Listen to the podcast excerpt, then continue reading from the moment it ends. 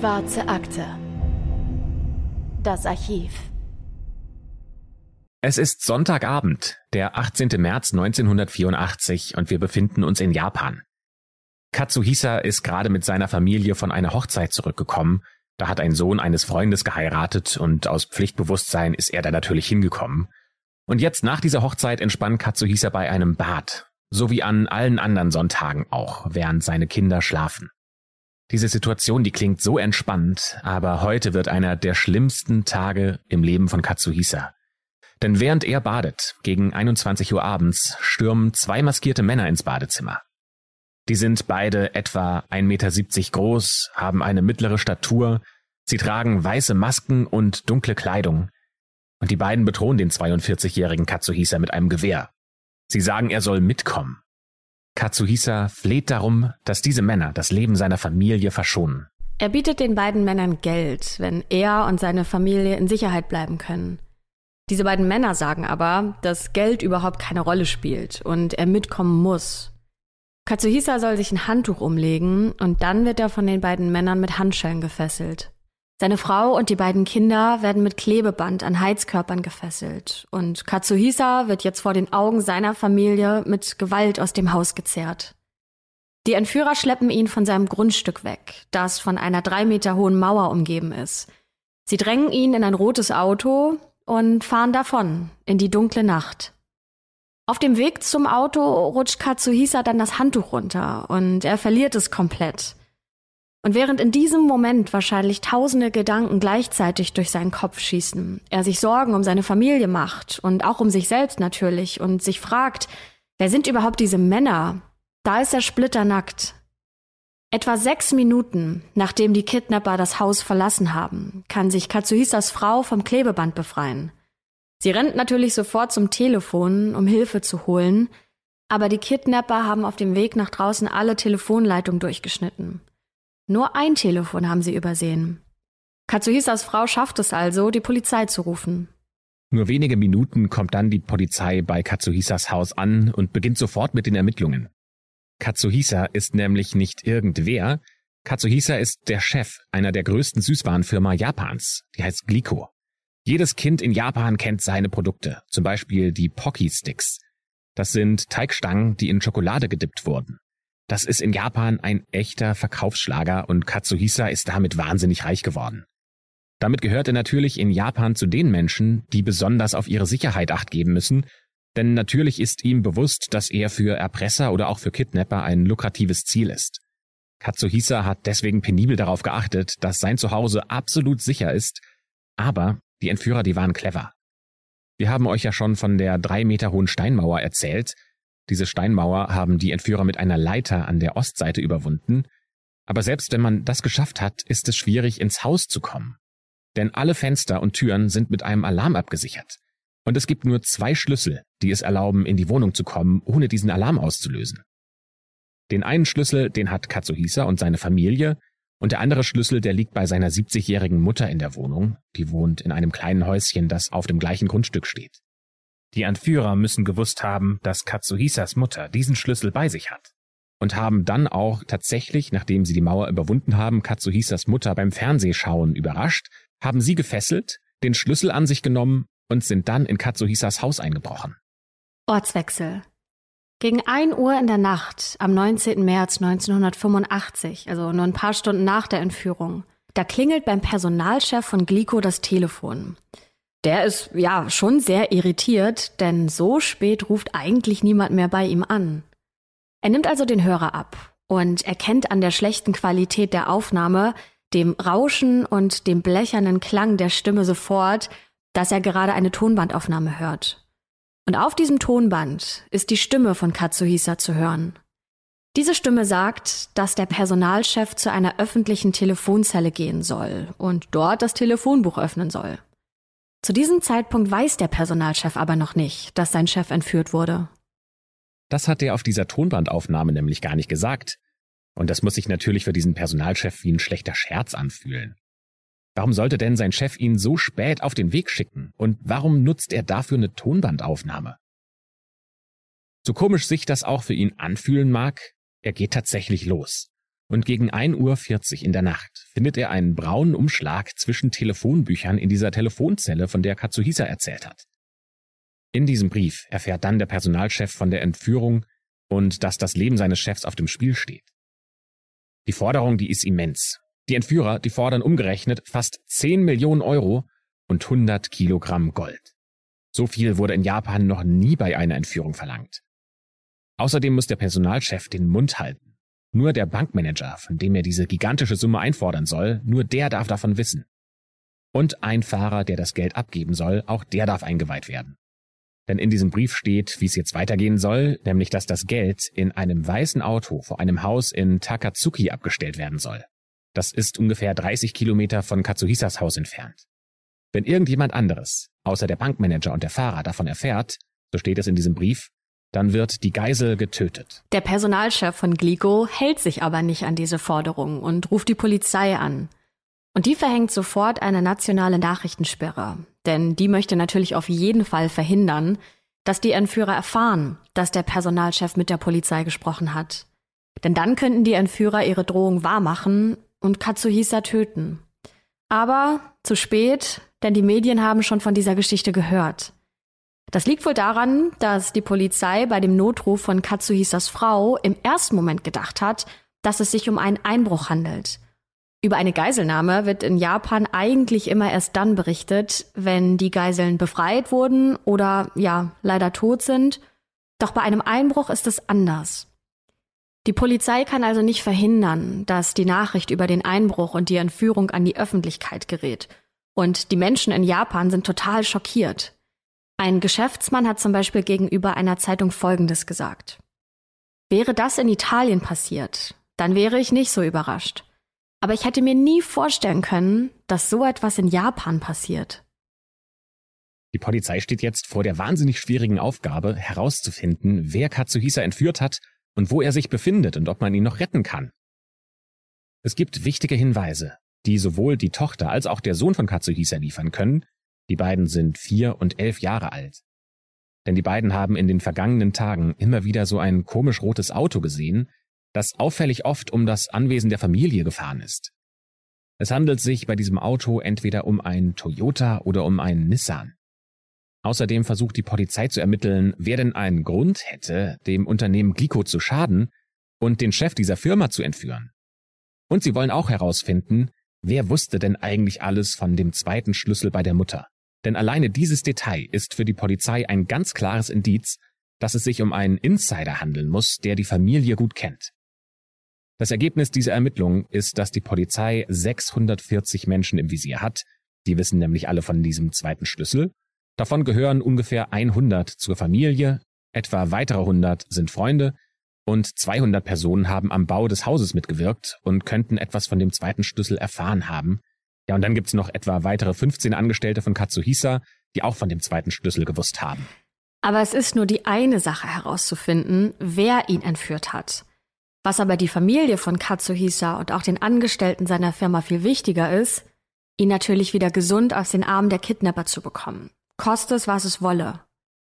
Die Firma Glico stellt also die geforderte Summe zur Verfügung. Allerdings kooperieren sie mit der Polizei und versuchen durch die Beute die Entführer in eine Falle zu locken. Unter das Lösegeld wurden nämlich Tracking-Geräte gemischt, um die Bewegung des Geldes nachvollziehen zu können. Und außerdem werden alle Geldscheine genauestens dokumentiert.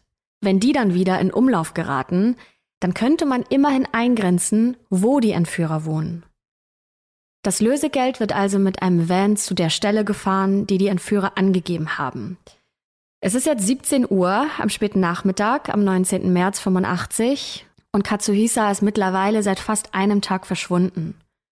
Ob dieser Versuch erfolgreich wird und ob Katsuhisas Familie ihren Vater und Ehemann wieder in die Arme schließen kann, das erzählen wir euch heute in einem neuen Fall der schwarzen Akte. Ich bin Anne. Und mein Name ist Christopher. Und wir waren beide noch nie an dem Ort, von dem wir euch heute erzählen, nämlich Japan. Das nächste, bei dem ich dran war, war Südkorea. Wie sieht's bei dir aus, Anne? Einmal schon mal in Asien grundsätzlich gewesen? Ähm, ja, aber dann doch eher weiter weg. Ähm, aber ich habe äh, Christopher gerade auch schon erzählt in der in der Vorbesprechung, dass ich voll Bock hätte, mir mal Japan anzuschauen, vor allem Tokio. Das ist bestimmt ein riesen Kulturschock, das einfach alles mal vor Ort mitzusehen oder mitzuerleben. Und ich kann mir auch vorstellen, dass ich das letztendlich vielleicht gar nicht so gut finde. Aber ich möchte das auf jeden Fall einmal gesehen haben. Also mal schauen, vielleicht ergibt sich das ja in den nächsten Jahren, dort mal hinzukommen. Wie sieht's bei dir aus? Ehrlicherweise reizt mich Japan als Reiseziel nicht besonders. Ich glaube, das sind verschiedene Dinge mit dabei. So Tokio, was du jetzt gesagt hast, das ist mir als Stadt einfach zu groß und zu voll ich kann mir nicht vorstellen, dass ich es genießen kann auf diesem, kennst du diesen Zebrastreifen, diesen ultra ja, ja, riesigen, diese ja, Kreuzung, in Shibuya, wo jeden oder? Tag eine Million Menschen drüber laufen. Ich kann mir ja. nicht vorstellen, auf dieser Kreuzung zu stehen und das zu genießen, dass man quasi einfach in so einer Masse untergeht. Ja, ich weiß, was du meinst. Also ich möchte diese Kreuzung gerne mal sehen, aber ich glaube, niemand steht dort und denkt so, yes, endlich bin ich hier vor Ort. Das ist ja mega geil. Ähm, aber ja, ich bin gespannt, wann es klappt und ähm, werde dann davon berichten an passender Stelle. Aber wenn man dem heutigen Fall lauscht, dann ähm, ja, kann ich mir vorstellen, dass gar nicht mehr so viele Leute Bock haben, nach Japan zu reisen. Aber ich würde sagen, lasst uns direkt mit dem Fall starten und uns mal anhören, wie es mit Katsuhisa weitergeht. Ja, so ein bisschen Japan-Stimmung nehmen wir jetzt tatsächlich mit in den Fall und äh, gehen zu dem Punkt, an dem der Van jetzt mit dem Geld vor einer Telefonzelle steht. Nämlich an der Telefonzelle, die Katsuhisa über diesen ominösen Tonbandanruf angegeben hat, beziehungsweise die dann in diesem Brief stand. Gegen 18.09 Uhr abends klingelt an dieser Telefonzelle dann das Telefon. Der Fahrer des Wagens steigt aus und nimmt ab. Die Polizei hat mit diesem Anruf gerechnet, dass sowas passieren könnte, die haben im Vorfeld das Telefon verwanzt und können mithören. Aber am anderen Ende ist nur Stille. Und nach einigen Sekunden ist der Anruf dann beendet. Das Gute für die Polizei an diesem Anruf ist, sie können ihn zurückverfolgen. Sie wissen jetzt, dass dieser Anruf von einer Telefonzelle vor einem Café in Osaka abgesetzt wurde. Das ist ungefähr 30 Minuten mit dem Auto von Katsuhisas Haus entfernt. Aber diese Info, die hilft den Beamten erstmal nicht weiter. Die wissen jetzt zwar, von wo aus der Anruf abgesetzt wurde, aber sie wissen nicht, was sie mit dem Lösegeld machen sollen. Denn dazu gab es ja keine weiteren Anweisungen von den Entführern. Gegen 18.24 Uhr klingelt dann das Telefon erneut. Dieses Mal meldet sich eine Stimme am anderen Ende, und diese Stimme gehört zu Katsuhisa. Diesmal ist es offensichtlich erneut eine Aufnahme, und die Ansage ist, der Fahrer soll den Van vor das Restaurant Kotobuki fahren und dann reingehen. Und er soll keine Faxen machen, denn währenddessen würde man ihn beobachten. Er soll sich auf einen ganz bestimmten Platz setzen, und dann würde ihn der Entführer wieder anrufen, im Restaurant ihn ans Telefon bitten und ihm weitere Instruktionen geben.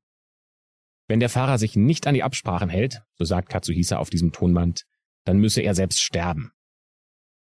Die Polizei beobachtet die Telefonzelle weiter, während der Fahrer sich auf den Weg macht, und sie stellen fest, dass innerhalb der nächsten Stunde fünfmal der gleiche Anruf abgespielt wird. Gegen 19.30 Uhr kommt der Fahrer dann im besagten Restaurant an. Der setzt sich, wie befohlen, auch an einen Platz in der Nähe des Fensters und wartet. Und wartet. Aber über eine Stunde lang passiert nichts. Um 20.52 Uhr klingelt dann endlich das Telefon im Restaurant. Und wir wissen in diesem Fall nicht, wer am anderen Ende war, aber die Information, die der Fahrer in diesem Moment bekommt, lässt alle aufatmen. Denn Katsuhisa soll in einem Krankenhaus in Osaka sein. Und sofort macht sich die Polizei auf den Weg, um ihn in Sicherheit zu bringen. Aber er ist in keinem Krankenhaus gemeldet. Diese Information war also eine Finte. Der Fahrer bleibt noch eine Weile in diesem Restaurant sitzen, um auf ja mögliche weitere Anweisungen zu warten. Aber als die Entführer sich auch am späten Abend noch nicht gemeldet haben, da beschließt die Polizei, diesen Versuch abzubrechen. Katsuhisa, der Chef der Firma Glico, ist also nach wie vor verschwunden. Erst am 21. März 1985 gegen 14 Uhr, also ungefähr drei Tage nach der Entführung, da geschieht das Wunder.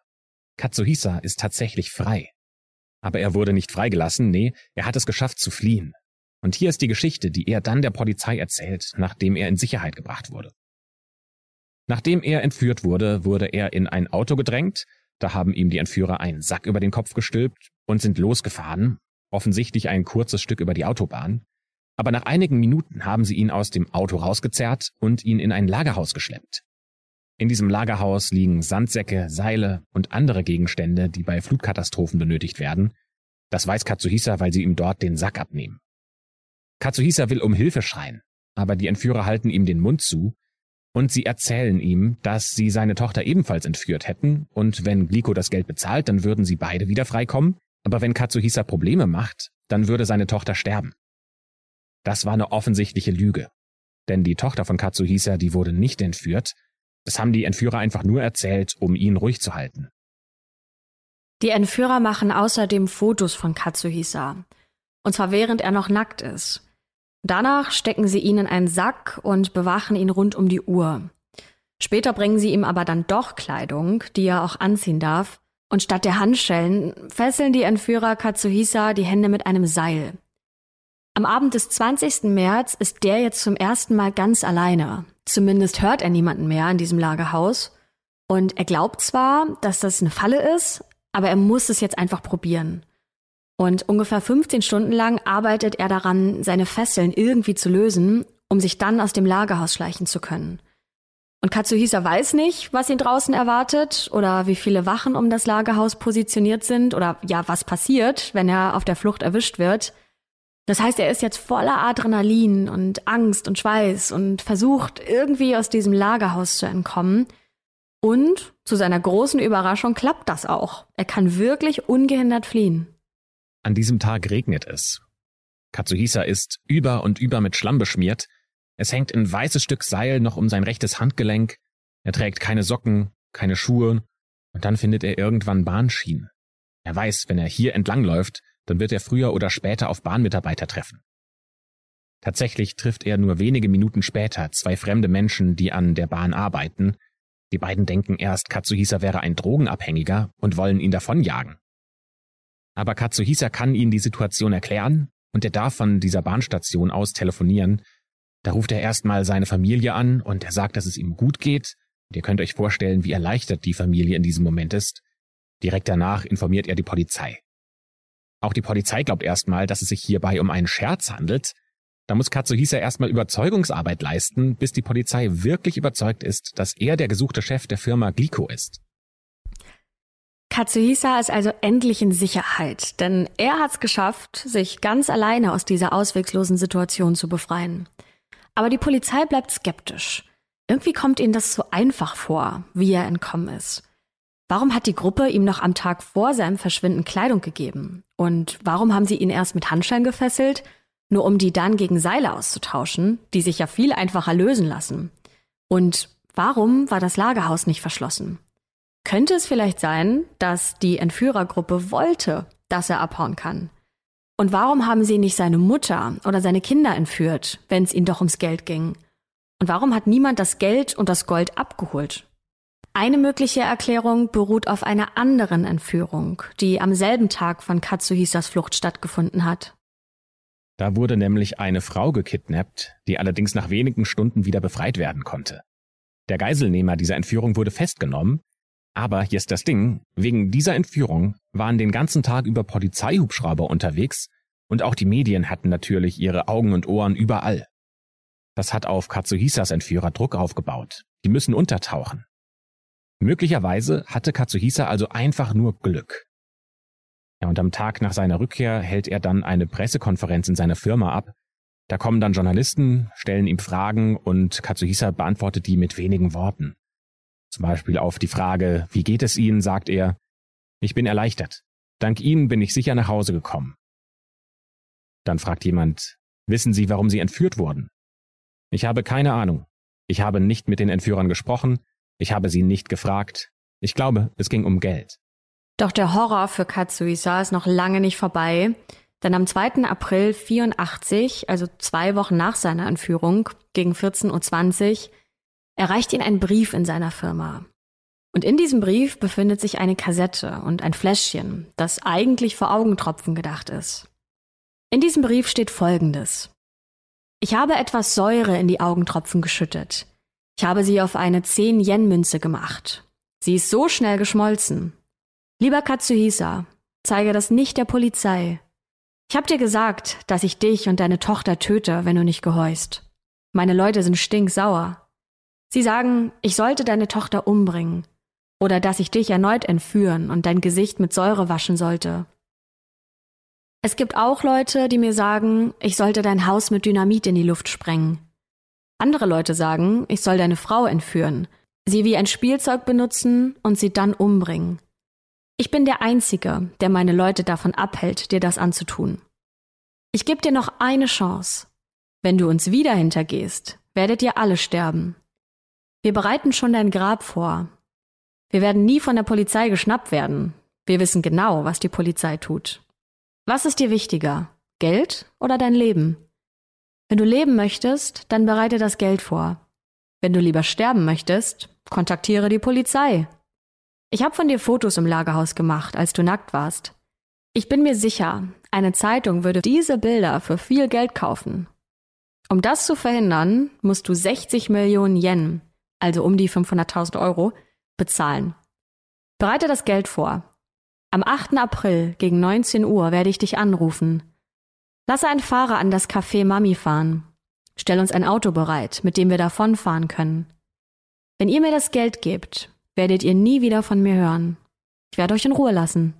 Was weiterhin im Brief steht, ist, wie Katsuhisa mit den Entführern seine Bereitschaft zur Kooperation besprechen kann. Denn natürlich hat der Entführer keine Adresse oder eine Telefonnummer angegeben. Nein, Katsuhisa soll in den nächsten Tagen eine Anzeige bei einer Zeitung aufgeben, die bestimmte Schlagworte enthält. In dieser Anzeige soll er nach weiblichen Models unter 20 suchen, die für 20 Yen pro Stunde für ihn arbeiten wollen. Katsuhisa sorgt auch dafür, dass das Geld zur richtigen Zeit am 8. April am richtigen Ort steht. Und mit dem Geld wartet er in einem weißen Auto vor dem Café auf einen Anruf. Der Wagen wird von der Polizei überwacht, um den Erpresser auf frischer Tat schnappen zu können. Aber mehrere Stunden lang warten die Ermittler vergeblich darauf, dass was passiert.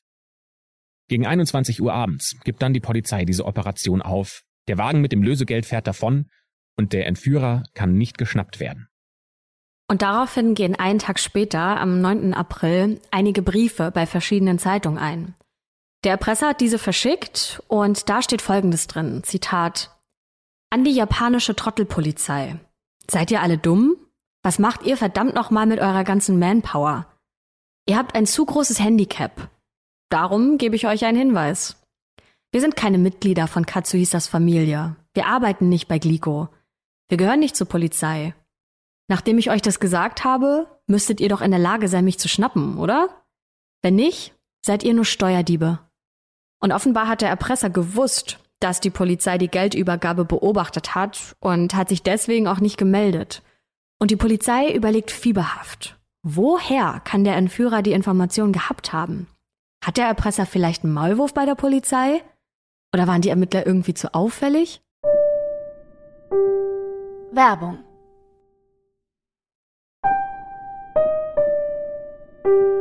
Werbung Ende. Dann am nächsten Morgen, am 10. April 1984, folgt die nächste Katastrophe für Katsuhisa. In seiner Firma bricht ein Feuer aus. Nur eine halbe Stunde zuvor sind zwei Männer in einem weißen Wagen gesehen worden, einer um die 30, ein anderer um die 40, die mit hoher Geschwindigkeit das Gelände verlassen haben. Einige mutige Mitarbeiter versuchen das Feuer so gut es geht im Schach zu halten, bis die Feuerwehr eintrifft. Aber da ist es schon zu spät. Das Gebäude, in dem das Feuer ausgebrochen ist, brennt komplett nieder. Nur etwas später fängt ein Auto in der Nähe des Hauptquartiers an zu brennen. Wieder wurde da ein Mann um die 40 gesehen, der in Arbeitskleidung über das Gelände gelaufen ist. Die Polizei und die Feuerwehr versuchen sich irgendwie über Funk zu koordinieren, aber irgendjemand hat auf dem Fabrikgelände von Glico einen Störsender aufgebaut, der die Kommunikation über Funk nahezu unmöglich macht. Ist das also die Rache des Erpressers für die geplatzte Lösegeldübergabe? Für die Firma von Katsuhisa hat dieser Brand und die gesamte Geschichte rund um den Chef des Süßwarenherstellers verheerende Folgen. Zum Beispiel fällt der Aktienpreis von Glico um etwa 10 Prozent. Mittlerweile ist Katsuhisa auch nicht mehr der Einzige, der von dieser anonymen Gruppe bedroht wird, denn auch andere hochrangige Mitarbeiter von Glico erhalten Briefe, in denen die mysteriöse Gruppe behauptet, dass sie Säurebäder vorbereitet hätten, in denen sie die Personen, die die Briefe erhalten haben, umbringen wollen. Und auch deren Kinder sollen in Säure gebadet werden. Sie würden aber im Gegensatz zu den Erwachsenen vorher getötet, so heißt es in den Briefen. Das ist eine total absurde Situation für Katsuhisa, die auch total gefährlich ist. Nicht nur sein persönliches Leben ist bedroht, sondern auch der Erfolg seiner Firma und das Leben seiner Mitarbeiter steht auf dem Spiel. Die Erpresser sagen sogar, dass sie verschiedene Glyko-Süßigkeiten vergiftet hätten und sie in Läden in der ganzen Stadt verteilen würden. Das heißt, wenn ein Kunde zufällig diese Süßigkeiten kauft und isst, dann würde die Person sterben. Außerdem gibt sich die Erpressergruppe jetzt auch nicht mehr mit der ursprünglichen Lösegeldforderung zufrieden, die wollen jetzt das Doppelte. Und sie machen klar, es bringt nichts, zur Polizei zu gehen, denn diese Gruppe, die hat gute Kontakte in den innersten Kreis der Polizei und sie wissen genau, dass die Polizisten es nicht schaffen würden, Katsuhisa zu schützen. Außerdem würde sein Tod grausam sein, denn er hat ja die Gruppe mittlerweile mehrfach hintergangen. Die Polizei entschließt sich daher, dass sie einen Schritt weitergehen müssen. Sie wollen jetzt diese Erpressergruppe aus dem Schatten locken. Und wie bei den Lösegeldforderungen zuvor soll Katsuhisa auch dieses Mal eine Anzeige in einer Zeitung mit bestimmten Stichworten schalten. Das ist erneut das Signal für die Erpressergruppe, dass er bereit ist, das Geld zu übergeben und dass Katsuhisa auf weitere Anweisungen wartet.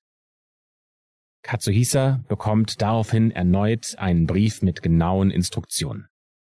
Zum ersten Mal gibt sich die Person oder auch die Person, die diese Briefe schreibt, einen Namen. Dieser Brief ist unterschrieben mit Monster mit den 21 Gesichtern. Und in diesem Brief droht das Monster damit, noch viel mehr Süßigkeiten von Glico zu vergiften und sie in verschiedenen Geschäften in ganz Japan zu verteilen. Als Reaktion darauf nehmen die großen Supermarktketten auch alle Süßigkeiten von Glico aus dem Sortiment, was bei Katsuhisa natürlich großen Ärger auslöst, weil es geschäftsschädigend ist für ihn. Aber die Gefahr ist einfach zu groß, dass ein Kunde aus Versehen getötet werden könnte, indem er diese Süßigkeiten kauft und isst. In einigen Geschäften kann man dann sogar folgende Nachricht lesen. Liebe Kunden, vielen Dank, dass Sie hier einkaufen. In den Zeitungen wurde darüber berichtet, dass Glyko-Produkte vergiftet sein könnten. Daher haben wir uns dazu entschlossen, sie aus dem Sortiment zu nehmen. Wir entschuldigen uns für alle Unannehmlichkeiten. Und als Reaktion auf diese Maßnahme kracht der Aktienkurs von Glico nur noch weiter ein. Aber das war immer noch nicht alles, denn es kommt sogar noch schlimmer. Glico muss die Produktion nämlich in einigen Werken einstellen und auch Mitarbeiter entlassen. Das Monster scheint also das Lebenswerk von Katsuhisa zu zerstören und seine Firma damit in den Abgrund stoßen zu wollen. Die Polizei denkt sich daher einen Plan aus, wie sie das Monster fassen wollen. Am 2. Juni 1984 betreten zwei Männer in weißen Sakkos und Hosen ein Restaurant. Die beiden sind Mitarbeiter der Polizei. Das Monster hat dieses Restaurant als Übergabeort für eine erneute Zahlung genannt. Diese beiden Männer sind verkabelt, sodass ihr Team jedes Wort mithören kann. Und nicht nur diese beiden Männer gehören zur Polizei, sondern auch jeder andere Gast im Restaurant. Die sind alle getarnte Polizisten. Etwa 30 Beamte sitzen da drin. Manche haben sogar ihre Familienmitglieder mitgenommen, um nicht aufzufallen. Einige dieser Polizisten werden später der Presse sagen, dass sich diese Operation wie ein James Bond-Film angefühlt hätte. Und vor dem Restaurant, da wissen sie, da steht das Auto mit dem Geld. Aber dieses Auto ist auch nicht einfach nur ein normaler Wagen, sondern die Polizei hat den auch umgebaut. Sie haben nämlich einen Schalter eingebaut, mit dem das Auto lahmgelegt werden kann. Ein sogenannter Kill Switch. Diesen Killswitch, den muss jemand betätigen, deswegen liegt ein Polizist im Kofferraum und wartet nur auf das richtige Signal, um dann das Auto fahruntüchtig zu machen. Dieses Signal soll er über Funk bekommen. Wenn er dann den Schalter umlegt und der Wagen zum Stehen kommt, dann sollen seine Kollegen eingreifen, und so wollen die Polizisten den Wagen stoppen und das Monster verhaften, wenn das Monster mit dem Lösegeld davonfahren will. Sollten weitere Anweisungen folgen, dann haben sie auch schon vorgesorgt. Sie haben nämlich ein paar Blöcke weiter einen identischen Wagen platziert, der sogar das gleiche Nummernschild hat. Im Falle eines Falles wollen sie diese beiden Wagen dann unauffällig austauschen. Der Wagen mit dem Geld soll an einen sicheren Platz gebracht werden, während das Ersatzfahrzeug weiterfährt, sodass das Monster glaubt, alles verliefe nach seinem Plan. Kurz nachdem die beiden Männer sich gesetzt haben, betritt ein junger Mann in seinen Zwanzigern das Restaurant. Besonders auffällig ist seine Narbe im Gesicht, der junge Mann legt einen Zettel auf den Tisch und darauf steht, bist du der Richtige? Der Beamte bejaht diese Frage. Und der junge Mann legt ihm einen zweiten Zettel hin, auf dem steht, gib mir die Schlüssel. Der Polizist folgt auch dieser Anweisung und der junge Mann nimmt den Schlüssel, verlässt wortlos das Restaurant, setzt sich in den präparierten Wagen und fährt los. Für die Polizei verläuft alles nach Plan. Das Einzige, was jetzt noch passen muss, ist das Timing. Denn der Wagen muss genau in dem Moment angehalten werden, wenn die Kollegen zugreifen können. Aber die Funkverbindung zum Mann im Kofferraum wird blockiert. Er kann keine Befehle empfangen. Das heißt, er muss jetzt auf sein eigenes Zeitgefühl vertrauen und darauf hoffen, dass seine Kollegen auch vor Ort sind, wenn er den Knopf drückt. Der Mann im Kofferraum merkt, wie das Auto langsamer wird und zum Stehen kommt. Denn das Auto muss an einer roten Ampel warten. In diesem Moment drückt er dann den Killswitch und tatsächlich hat das Timing gepasst. Gegen 20.48 Uhr wird das Auto von Beamten umstellt. Der Plan geht auf. Der Fahrer wird festgenommen. Und wie geplant setzt jetzt das Ersatzauto die Fahrt fort. Jetzt ist die Frage, wen hat die Polizei da geschnappt? Haben sie das Monster gefasst? Und die Antwort ist enttäuschend. Nein, das ist nicht das Monster. Zumindest behauptet das dieser junge Mann. Er sagt, er hätte Anweisungen bekommen, nämlich Anweisungen von Entführern, die seine Freundin gekidnappt hätten und ihn gezwungen haben, diesen Wagen abzuholen. Er sagt, er hätte keine Chance gehabt. Nach seiner Aussage hätte er eigentlich mit seiner Freundin nur einen entspannten Abend verbringen wollen. Die beiden haben an einem Straßenrand im Auto gesessen. Aber dann hätte jemand plötzlich ihm ein Gewehr durch das geöffnete Fenster an die Schläfe gehalten. Er hat dann rausgeschaut und hat gesehen, dass es drei Männer waren. Diese Männer haben dann die beiden gezwungen auszusteigen. Sie haben die Freundin von ihm in ein anderes Auto verfrachtet. Und sie haben diesem Mann gesagt, dass er seine Freundin nur dann retten kann, wenn er eben den Wagen mit dem Lösegeld abholt. Ja, und so ist er jetzt eben im Verhör bei der Polizei und kann aber nichts weiter zu diesen Männern sagen, weil er sie nicht gesehen hat. Das Einzige, was er weiß, ist, er vermisst noch seine Freundin. Aber die Freundin, die wird bald darauf auch gefunden, ihr ist nichts passiert. Sie wurde nach dieser Entführung in ein anderes Auto verfrachtet, wurde kurz über ein paar Autobahnen gefahren und wurde wenige Minuten später wieder freigelassen. Die Entführer haben ihr sogar Geld für ein Zugticket zurück nach Hause gegeben. Wohin der Mann den Wagen bringen sollte, das weiß er allerdings auch nicht. Er sagt, dass sich an einer bestimmten Stelle ein weißer Toyota vor den Wagen setzen würde. Dem sollte er dann folgen. Und diese Information wird an die Kollegen per Funk weitergegeben, die mit dem Ersatzauto unterwegs sind. Und tatsächlich setzt sich wirklich ein weißer Toyota vor den Wagen der Polizisten. Diese wollen den Toyota stoppen und den Fahrer verhaften, doch statt dem Toyota zu folgen, fährt der Polizist am Steuer neben dem Auto. Er will sich auf die Festnahme vorbereiten und zumindest erkennen, wer denn da in diesem weißen Toyota sitzt. Und der Fahrer scheint die Falle allerdings zu wittern. An einer roten Ampel gibt der nämlich Vollgas und kann durch den dichten Feierabendverkehr entkommen. Die Polizisten schaffen es also nicht, ihm zu folgen, und der große Plan der Polizei ist damit gescheitert. Das ist eine wirklich empfindliche Niederlage für sie. Und die Polizei fährt daher in den folgenden Wochen eine andere Strategie. Denn sie gehen von Tür zu Tür und befragen die Bevölkerung nach Hinweisen. Insgesamt werden über 800.000 Menschen befragt. Allerdings weiß niemand irgendwas über das Monster mit den 21 Gesichtern oder über die Süßigkeiten, die tatsächlich vergiftet wurden oder über den weißen Toyota, der vor der Polizei geflohen ist. Und so kehrt erstmal Stille in diesen Fall, bis sich am 22. Juni 1984 das Monster erneut meldet, erneut in einem Brief, erneut an einen Lebensmittelhersteller, aber dieses Mal ist nicht Glico bzw. Katsuhisa die Stelle, an die der Brief geht, sondern eine Firma namens Marudai. Diese Firma soll dem Monster 50 Millionen Yen geben, weil sie ja so große Gewinne einfahren konnten, weil Glico so viele Probleme hatte, die das Monster ja Glico bereitet hatte. Das ist quasi eine besondere Art der Gewinnbeteiligung. Das Monster schreibt, wir sind stärker als die Polizei. Wir haben Gift, Dynamit, und Waffen. Es ist einfach, Lebensmittel zu vergiften. Du musst uns nur eine Spritze geben. Und als Beweis dafür, dass es sich um das wahre Monster handelt, ist ein Tape beigelegt, das die Entführer von Katsuhisa gemacht haben, während sie ihn noch in ihrer Gewalt hatten. Am 26. Juni 1984 meldet sich dann das Monster erneut bei Katsuhisa. Zumindest indirekt, denn das Monster mit den 21 Gesichtern schreibt einen Brief an japanische Medien. Und darin steht, an unsere Fans in Japan. Wir sind zufrieden. Der Präsident von Glico musste lange leiden. Wir vergeben ihm. In unserer Gruppe ist ein vierjähriges Kind, das großer Fan von Glico ist. Auch wir haben die Produkte gerne gegessen. Es ist traurig, ein Kind weinen zu sehen, weil es seine Lieblingssüßigkeiten nicht essen darf. Wir sollten Glico vergeben, sodass Supermärkte ihre Produkte wieder verkaufen. Wir haben 18 vergiftete Packungen zerstört. Wir wissen nicht, was mit einigen anderen Packungen passiert ist. An die Polizei, ihr habt einen guten Job gemacht. Macht weiter so. Nicht einmal Sherlock Holmes könnte diesen Fall lösen. Ich werde nächstes Jahr im Januar wieder zurückkommen. Während es also so scheint, als wäre dieser Horror für Katsuhisa endlich vorbei, geht es für Marudai aber gerade so richtig los. Die gehen den Deal mit dem Lösegeld ein, doch auch sie holen sich Unterstützung der Polizei und haben mehrere verdeckte Ermittler an ihrer Seite, die das Monster identifizieren und dann zugreifen sollen, sobald sich jemand dem Lösegeld nähert. Es ist der 28. Juni 84. Die Anweisungen des Monsters lauten wie folgt. Zuerst sollen die Mitarbeiter von Marudai mit dem Lösegeld in einer Telefonzelle warten. Ein Anruf an diese Telefonzelle gibt ihnen dann neue Instruktionen. Die Anweisungen werden von einer Frauenstimme vorgelesen und ihre Stimme wird auch wieder von einem Tonbandgerät abgespielt. Diese Stimme befiehlt, dass die Mitarbeiter von der Telefonzelle aus zu einer Bushaltestelle fahren sollen und auf der Rückseite einer Stadtkarte einen Brief öffnen sollen.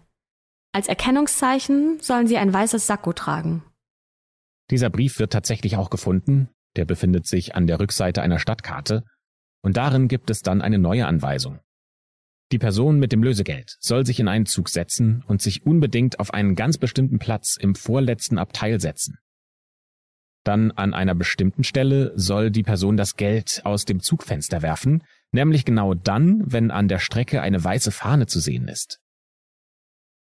Die Person, die das Lösegeld bei sich trägt, ist natürlich ein verdeckter Ermittler, Außerdem sind noch sieben Kollegen mit dabei, die unauffällig gemeinsam mit diesem verdeckten Ermittler in den Zug einsteigen und so tun, als wären sie normale Fahrgäste. Allerdings haben die auch eine clevere Idee. Die wollen nämlich das Monster aus der Fassung bringen. Deswegen gehen sie nicht wie befohlen ins vorletzte Abteil, sondern in das Abteil ganz vorne im Zug. Das Ziel dieser Taktik ist, dass die Polizei herausfinden will, wer plötzlich nervös wird, Deswegen beobachten die Polizisten ganz genau, wer sich in diesem Zug verdächtig verhält, und tatsächlich finden sie drei Männer, die sehr auffällig sind. Ein Mann ist um die 50. Der scheint irgendwie besonders nervös zu sein. Der zweite Mann ist um die 30. Der hat ein großes Radio dabei, was damals nicht alltäglich war. Die Beamten glauben, dass der Mann mit dem Radio die Polizeifrequenzen abhören möchte. Und der dritte Mann ist um die 40 und hat besonders stechende Augen, das fällt auf. Er wirkt für sie optisch wie ein Koreaner und die Polizisten beschreiben den Mann als apokalyptisch und alleine. Seine Augen sind wie gesagt das prägnanteste Merkmal und in späteren Berichten heißt er nur noch Mann mit den Fuchsaugen. Nach einigen Stationen steigt der Polizist mit dem Lösegeld aus und er hat es nicht wie befohlen aus dem Fenster geworfen. Der Mann mit den stechenden Augen folgt ihm und beobachtet ihn. Und einige Polizisten warten nur darauf, ihn festzunehmen. Die Beamten bekommen aber die Anweisung, dass sie nur eingreifen dürfen, wenn der Mann mit den Fuchsaugen den Sack mit dem Geld berührt. Die Polizei möchte nicht das wahre Monster verschrecken, weil sie vielleicht zu früh eingegriffen hätten. Und der Beamte mit dem Lösegeld, der kauft sich jetzt ein Rückfahrticket. Und der Mann mit den Fuchsaugen tut's ihm gleich. Der steigt ebenfalls in den Zug, der die gleiche Strecke wieder zurück nach Kyoto fährt. Die Fahrt verläuft erstmal soweit unauffällig. Zurück in Kyoto wird dann der Geldträger von Polizisten in Empfang genommen und wird weggebracht. Die Polizei will den Mann mit den Fuchsaugen beschatten, aber der kann in dieser Station untertauchen und verschwinden, obwohl zu dieser Zeit nicht mal viele Menschen unterwegs sind. Das ist erneut eine riesige Niederlage für die japanische Polizei. Möglicherweise hatten sie das Monster mit den 21 Gesichtern direkt vor sich, aber sie mussten diesen verdächtigen Mann einfach ziehen lassen, weil sie nicht schnell genug zugegriffen haben. Für die Polizei ist das Monster mittlerweile ein echter Dorn im Auge. Immer mehr Briefe mit Drohungen erreichen verschiedene Firmen. Aber das scheint tatsächlich auch das Monster mit den 21 Gesichtern zu ärgern, denn viele von diesen Briefen sind Fakes. Die haben einfach Drittbrettfahrer geschrieben, die auch Lösegeld erpressen wollen. In einem Brief an Marudai das ist die Firma, von der das Monster aktuell das Lösegeld fordert, da schreibt es, dass die Briefe von ihm nur echt wären, wenn die Aufnahme von Katsuhisa in Gefangenschaft den Briefen beiliegen würde. Alles andere, das wären Fakes. Am 12. September 84 meldet sich das Monster dann bei einer weiteren Firma, bei Morinaga. Das Monster hat dem Brief einige Produkte der Firma beigelegt, die es vergiftet hat, und außerdem sind in dem Brief noch giftige Chemikalien. In diesem Brief steht Folgendes. Gib es deinem Haustier, es wird sofort sterben. Und auch hier gibt es wieder eine Forderung, nämlich 100 Millionen Yen, das sind ungefähr 750.000 Euro. Sonst würden 50 Produkte der Firma vergiftet und in ganz Japan in Umlauf gebracht werden. Und wieder soll die Zusage über eine Anzeige in der Zeitung bestätigt werden und das Geld in einem Auto zu einem bestimmten Restaurant gebracht werden, an dem dann weitere Informationen im Umschlag auf den Lieferanten des Lösegelds warten. Diesen Ablauf kennen wir ja jetzt mittlerweile von den anderen Firmen und auch die Chefs der Firma Morinaga gehen darauf ein. Die holen sich Hilfe von der Polizei, die die Lösegeldträger mit verdeckten Ermittlern im Restaurant unterstützen. Im Restaurant meldet sich das Monster wie vorher schon auch per Telefon. Erneut ist es eine Stimme, die von einem Tonbandgerät abgespielt wird. Dieses Mal ist es die Stimme eines kleinen Jungen. Die Anweisungen lauten folgendermaßen. Die Träger des Geldes, die sollen einen Mülleimer an einer ganz bestimmten Position suchen und dort einen neuen Briefumschlag finden. Dieser Mülleimer, der ist gar nicht so weit vom Restaurant entfernt. Dieser Umschlag ist schnell gefunden. Und dort stehen dann neue Anweisungen, nämlich die Mitarbeiter von Morinaga sollen zu einem ganz bestimmten Beauty-Salon fahren, Gegenüber von diesem Beauty-Salon stehen Container, in die sie dann das Lösegeld werfen sollen. Tatsächlich machen das die Mitarbeiter von Morinaga. Die Polizei, die hält sich in Deckung und beobachtet, was geschieht, aber als 20 Minuten später immer noch niemand das Geld abholen will, gibt die Polizei auf und nimmt das Geld aus dem Container heraus und geht. Wenige Tage später meldet sich das Monster wieder über Briefe, die an Zeitungen geschickt werden. Hier behauptet das Monster, dass es weiß, dass verdeckte Ermittler bei der Übergabe dabei waren. Und außerdem wurde das Monster skeptisch, weil die Firma zu lange gebraucht hat, um das Geld an diesen vereinbarten Ort zu bringen. Die Strecke zwischen dem Restaurant und dem Beauty Shop beträgt ungefähr fünf Minuten zu Fuß und das Lösegeld wurde aber erst eine Stunde nach dem Anruf in den Container geworfen. Diese Zeit hat die Polizei nämlich gebraucht, um einen Plan zu entwickeln. Aber wieder mal war das Monster mit den 21 Gesichtern der Polizei ein Schritt voraus. Am Sonntag, den 7. Oktober 84, glaubt die Polizei, dem Monster wieder ganz nahe zu sein. Ein Mann kommt in ein Geschäft. Der wirkt erstmal optisch unauffällig, ist ungefähr zwischen 30 und 40 Jahre alt, trägt einen Anzug und eine runde Brille. Und er schaut sich aber auffällig häufig nach Überwachungskameras um und wird dabei von vier verschiedenen Kameras gefilmt. Auf den Aufnahmen kann man sehen, wie er ein Magazin in die Hand nimmt, sich zu den Süßigkeiten stellt und dann, zumindest scheint es so, ein Objekt in die Auslage zu den anderen Süßigkeiten stellt. Dann kauft er das Magazin und verschwindet. Die Inhaberin des Ladens, die wird sehr schnell skeptisch. Das liegt aber gar nicht am Mann. Die hat erstmal gar nicht bemerkt, dass der sich auffällig verhalten hat. Aber eine halbe Stunde später, nachdem der Mann den Laden verlassen hat, macht sie einen Routinerundgang durch den Laden und bemerkt bei den Süßigkeiten ein Produkt, das dieser Laden eigentlich gar nicht verkauft. Sie schaut sich das Produkt genauer an, öffnet die Verpackung und findet darin einen Zettel, auf dem steht Hier befindet sich Gift. Wenn Sie es essen, werden Sie sterben. Das Monster mit den 21 Gesichtern. Erst durch diese Packung kommt sie überhaupt auf die Idee, die Sicherheitsbänder nach Auffälligkeiten zu durchforsten und dann findet sie eben diesen Mann, aber die Qualität der Überwachungskamera ist zu schlecht, um ihn eindeutig zu erkennen und zu identifizieren und auch um eindeutig feststellen zu können, ob er wirklich diese Packung dort abgestellt hat. Die Polizei gibt diese Verpackung natürlich an ein Labor und die bestätigt, dass sich in diesen Süßigkeiten Gift befunden hat, und zwar eine so große Menge, dass davon 15 Menschen hätten sterben können. Jetzt kommt das Desaster für die Süßigkeitenfirmen. Das ist nicht die einzige Packung, die in Umlauf gerät. In immer mehr Läden werden am gleichen Tag verdächtige Süßigkeiten gefunden. Deswegen nehmen aus Sorge vor den Konsequenzen etliche Supermärkte alle Süßigkeiten von Morinaga aus dem Verkauf. Das ist für die Firma ein extrem tiefer Einschnitt. Und zwar so tief, dass etwa 450 Mitarbeiter gekündigt werden müssen und die Produktion der Firma von jetzt auf heute halbiert wird. Werbung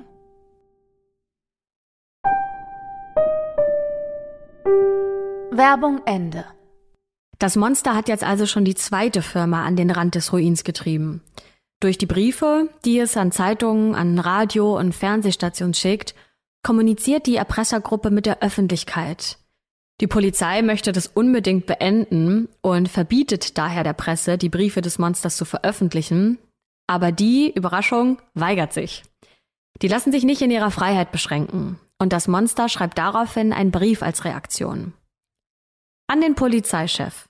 Sie haben ein paar Haare wegen uns verloren, oder? Anstatt einer Medizin für Haarausfall gebe ich Ihnen einen Hinweis. Wir haben die Süßigkeiten von Morinaga gekauft. Wir haben die Schreibmaschine, mit der dieser Brief geschrieben ist, gestohlen. Suchen Sie gar nicht erst danach. Wir geben Kindern aus der Nachbarschaft die Süßigkeiten. Wenn man ihnen Geld gibt, dann machen sie fast alles. Damit spielt er natürlich auf die Stimme des kleinen Jungen an, der bei der letzten Lösegeldübergabe die Anweisungen am Telefon durchgegeben hat. Ja, und äh, so langsam kommen wir an den Punkt, an dem sich diese Lage zuspitzt. Denn in Japan werden immer mehr vergiftete Süßigkeiten gefunden. Mittlerweile handelt es sich um etwa 45 Packungen. Zwischenzeitlich stehen Mitarbeiter der Firma Morinaga sogar auf der Straße und an Bahnhöfen in Anzügen um da ihre Süßigkeiten zu verkaufen, denn nur so können sie garantieren, dass diese Süßigkeiten nicht vergiftet sind. Ja, und das Monster, das schreibt weiter fleißig Briefe. In einem dieser Briefe steht, wenn Morinaga sich entschuldigt und uns das Geld gibt, dann werden wir der Firma verzeihen. Wenn die Polizei aufhört, nach uns zu suchen, dann werden wir keine vergifteten Süßigkeiten verteilen. Und weiter? Entscheidet, ob ihr uns Geld geben wollt oder ob ihr wollt, dass eure Firma pleite geht. Für Morinaga ist das tatsächlich ein realistisches Szenario, eine realistische Gefahr, denn mittlerweile ist nicht die Hälfte der Produktion eingestellt, sondern über 90 Prozent. Diese Firma, die ist eigentlich so gut wie bankrott. Einige Tage später lässt Morinaga eine Anzeige in einer Zeitung schalten. Hier ist Folgendes zu lesen. Lieber Giro, der schlechte Freund ist verschwunden. Komm zurück. Ein warmes Essen wartet auf dich. Mutter. Erstmal scheint diese Anzeige ja ziemlich merkwürdig zu sein und niemand versteht, was das eigentlich soll. Doch dahinter versteckt sich eine verschlüsselte Botschaft. Das warme Essen ist das Gold. Mutter ist Morinaga. Der schlechte Freund ist die Polizei. Und Giro ist das Monster selbst. Und damit ist die Message schon klar. Morinaga möchte das Lösegeld bezahlen, um endlich wieder Ruhe einkehren zu lassen. Und in der Zwischenzeit hat die Polizei ein weiteres, sehr spannendes Detail herausgefunden. Denn es geht um die Container vor dem Beauty Shop, in die das Lösegeld geworfen wurde. Die Polizei findet nämlich heraus, dass das Monster auf der Baustelle unter dem blauen Container ein Loch gegraben hat. Gerade groß genug, um einen Menschen darin zu verstecken. Die Container wurden anschließend wieder über das Loch geschoben. Und wahrscheinlich hat jemand in diesem Loch gesessen und wollte von unten an das Geld ran. Aber weil die Polizei nur 20 Minuten gewartet hat, bevor sie das Geld wieder aus dem Container rausgenommen hat, hatte die Person in dem Loch nicht genug Zeit und ist nach Einbruch der Dunkelheit wahrscheinlich aus dem Loch geklettert und verschwunden. Dann am 14. November 1984 hat die Polizei eine weitere Lösegeldübergabe geplant. Die leidtragende Firma dieses Mal heißt House Foods. Auch die sollen 100 Millionen Yen bzw. etwa 750.000 Euro zahlen und gegen 18 Uhr warten die Fahrer der Firma, wie in den anderen Fällen zuvor auch, in einem Restaurant. Auch da werden sie natürlich von verdeckten Ermittlern beobachtet und sie erhalten gegen 20.20 Uhr in gewohnter Art und Weise neue Anweisungen. Sie sollen zu einer Bushaltestelle und dort werden sie an einer Bank eine Notiz finden.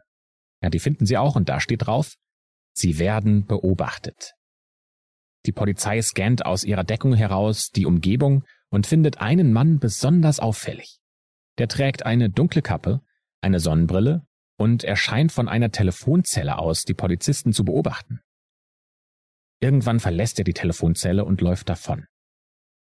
Einige Polizisten wollen die Verfolgung aufnehmen und diesen Mann beschatten, denn ein Polizist ist sich sogar sicher, dass es sich dabei um den Mann mit den Fuchsaugen handelt. Aber die Polizisten, die werden zurückgepfiffen. Das Ziel dieser Operation ist es, die Person zu finden, die zur Lösegeldübergabe kommt und die festzunehmen. Allerdings verlagert sich die Lösegeldübergabe an einen anderen Ort. Der Fahrer der Firma House Foods soll an einer Landstraße entlangfahren. An dieser Landstraße soll er eine weiße Fahne sehen und in einer Mülltonne dann weitere Anweisungen finden. Gegen 21.45 Uhr findet der Fahrer die Fahne, aber nicht die Mülltonne, in der der nächste Brief sein soll.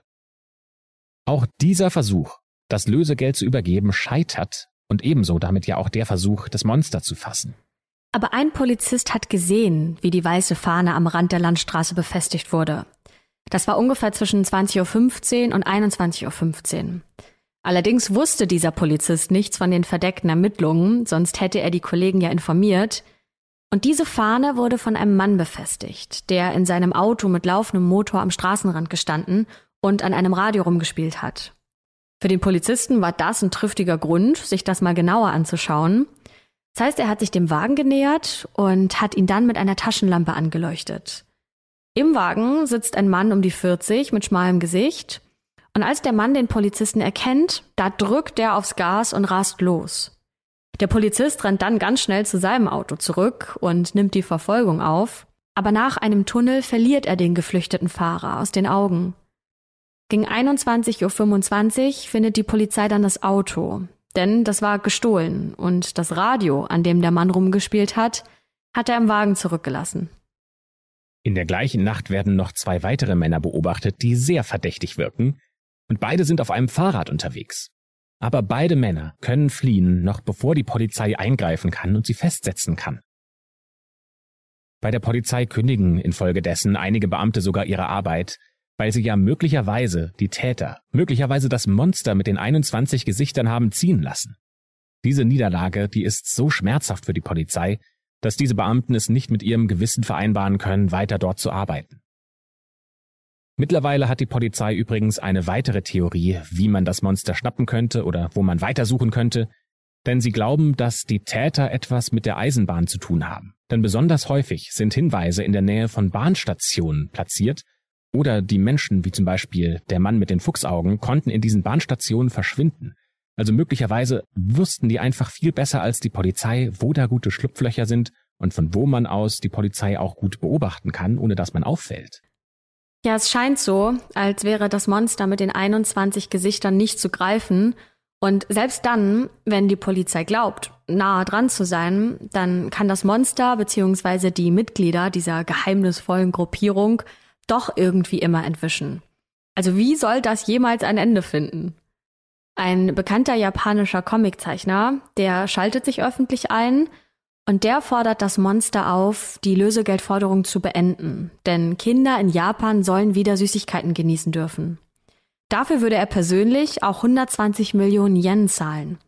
Und das Monster reagiert wie immer mit einem Brief, das er an ein Hotel schickt und darin steht, was glaubst du ist besser?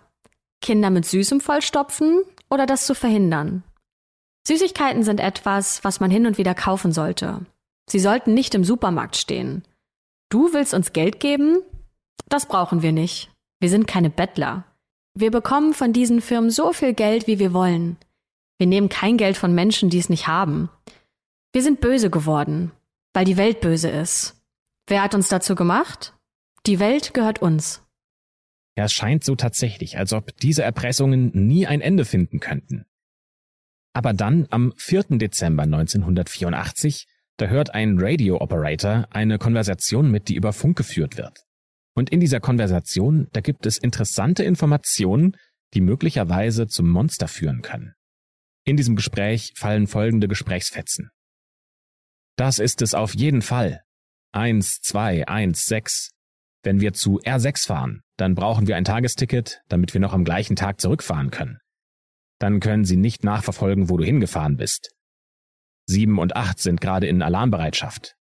Aktuell haben R und R6 die besten Informationen. Monster mit 21 Gesichtern. Das ist Tommaso Burro. Ich verstehe. Ich gehe auf eine andere Frequenz. Das ist schrecklich. Ich wechsle. Die Polizei glaubt, dass es sich bei 1216 um das nächste Datum handeln sollte, an dem das Monster zuschlagen will, nämlich den 16.12. Und R und R6, das sollen bestimmte Regionen in Japan sein. Damit hat die Polizei also einen neuen Anhaltspunkt. Jetzt können sie weiter in die Offensive gehen, und deswegen veröffentlichen sie ein Phantombild des Fahrers dieses gestohlenen Wagens, der fliehen konnte, und auch ein Bild des Mannes mit den Fuchsaugen. Vielleicht kann ja irgendjemand aus der Bevölkerung weiterhelfen. Aber obwohl unzählige Tipps bei der Polizei eingehen, keiner hilft weiter. Aber es gibt einen neuen Verdächtigen, einen Mann, der ins Visier der Fahndung gerät. Dabei handelt es sich möglicherweise um den Mann mit den Fuchsaugen. Dieser Mann ist 39 Jahre alt. Ja, und dieser Mann hat für Glico gearbeitet, also die Firma, die die ersten Drohbriefe bekommen hat. Die Polizei glaubt auch zu wissen, was sein Motiv ist, denn dieser Mann hat vor einigen Jahren Firmengeheimnisse verraten und hat damit dafür gesorgt, dass Glico für illegale Müllentsorgung in den 70er Jahren bestraft wird. Dafür wurde der natürlich hochkant aus der Firma geschmissen und sozial geächtet. Das heißt, es könnte sich um Rache als Motiv handeln. Und es wird sogar noch interessanter, denn der Vater des Mannes mit den Fuchsaugen ist ein Yakuza-Boss, also ein Boss der japanischen Mafia. Einige Jahre später muss die Polizei die Ermittlung gegen diesen Mann aber aufgeben, denn er hat für alles ein Alibi. Auch das Monster meldet sich wieder am 16. Januar 1985 und dieses Mal schreibt er an alle Menschen, die bei Morinaga arbeiten. Ich werde euch ein Neujahrsgeschenk machen. 1000 Yen in tödlicher Säure. Wir haben eine Menge davon gekauft. Wenn wir uns nicht bewegen, wird die Polizei uns nicht schnappen. Und über die Phantombilder schreiben sie auch etwas, nämlich wir sind alle bildhübsch. Wenn ihr uns schon malen wollt, dann malt uns nicht so hässlich. Wenn die Polizei uns findet und herausfindet, wer unser Freund bei der Polizei ist, dann muss der Polizeichef seinen Hut nehmen. Aber macht euch keine Hoffnung. Wenn ihr nur einen von uns schnappt, wird er nicht reden. Ihr habt Angst davor, dass wir Beweise vernichten, richtig?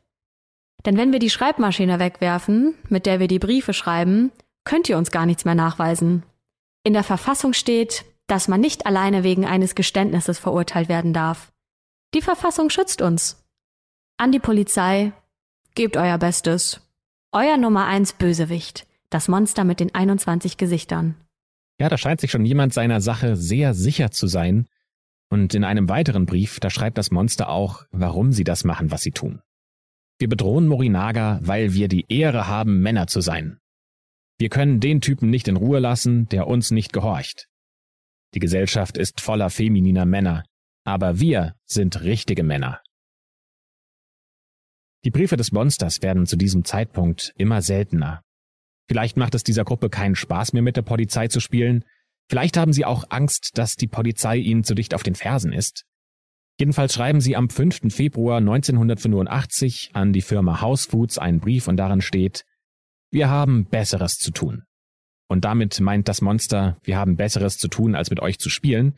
Und tatsächlich wird von diesem Zeitpunkt an House Foods nie wieder vom Monster belästigt. Aber damit ist die Geschichte noch nicht vorbei, denn nur zwei Tage später, am 7. Februar, wird eine neue Firma angeschrieben. Und diese Firma arbeitet eng mit Glico zusammen.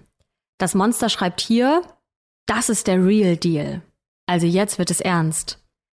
Das Ziel ist folgendes. Der Chef dieser Firma soll dafür sorgen, dass Katsuhisa das Lösegeld bezahlt.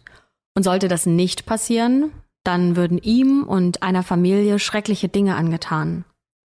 Aber Katsuhisa bekommt nach langer Zeit einen weiteren Brief des Monsters, in dem steht, Katsuhisa, es ist lange her. Wir hatten eine interessante Zeit im Lagerhaus. Du träumst bestimmt noch davon. Du weißt, wie die Dinge laufen. Die Welt ist ein grausamer Ort. Ich sorge dafür, dass du mir die 600 Millionen gibst, auf die wir uns geeinigt haben. Ich weiß, dass du sie mir nicht einfach so geben wirst. Aber dein Businesspartner wird sich schon darum kümmern. Ich werde mich bei dir melden. Ich weiß nicht, welchen deiner Freunde ich als nächstes anschreiben werde. Wenn ich geschnappt werde, werde ich wohl sterben. Natürlich soll, wie bei allen Briefen zuvor auch, Katsuhisa ein Zeichen der Kooperation aussenden. Und dieses Zeichen ist diesmal keine Anzeige in einer Zeitung, sondern er soll von einem Fernsehturm 20 Millionen Yen werfen. In Schein. Katsuhisa hat sich zu diesem Zeitpunkt allerdings dafür entschieden, diese Drohung zu ignorieren. Und tatsächlich hat das Monster sich nie wieder bei ihm gemeldet. Allerdings einige Tage später werden wieder vergiftete Süßigkeiten gefunden, am 13. Februar. Es handelt sich um acht vergiftete Packungen, die gehören zu den Firmen Glico, Morinaga, auch House Foods und auch von anderen Firmen.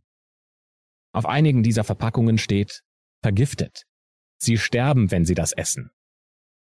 Und wieder meldet sich das Monster mit einem Brief an die Medien. An alle Süßwarenhersteller. Wer ist schlimmer? Ihr oder wir? Wir sind böse. Ihr denkt, ihr seid es nicht, oder? Ihr tretet der Welt mit einem Lächeln entgegen. Wenn Süßigkeiten auf der ganzen Welt Diabetes und Karies verursachen, dann interessiert euch das nicht. Das wäre schlecht fürs Geschäft. Was ist der Valentinstag? Frauen geben hier in Japan Männern Schokolade als Geschenk. Wo sind die bescheidenen Frauen hin? Ihr habt sie so gemacht. Wenn Frauen keine Bescheidenheit mehr haben, ist alles vorbei. Wo sind die Frauen, die noch Weiblichkeit vertreten? Das ist so dumm. Wenn ihr Schokolade essen wollt, kauft sie euch und sterbt daran. Wir helfen euch dabei. Ihr solltet Versicherungen an die Leute verkaufen, die eure Schokolade essen. Lasst uns gemeinsam in die Hölle fahren. Am 15. Februar 85 macht dann ein unglaubliches Gerücht die Runde. Denn das Monster soll endlich geschnappt worden sein. Aber nur fünf Tage später meldet sich das Monster höchstpersönlich wieder zu Wort. Das nach wie vor mit der Aufnahme von Katsuhisa bei der ersten Entführung beweist, dass es sich hier um das richtige Monster mit den 21 Gesichtern handelt.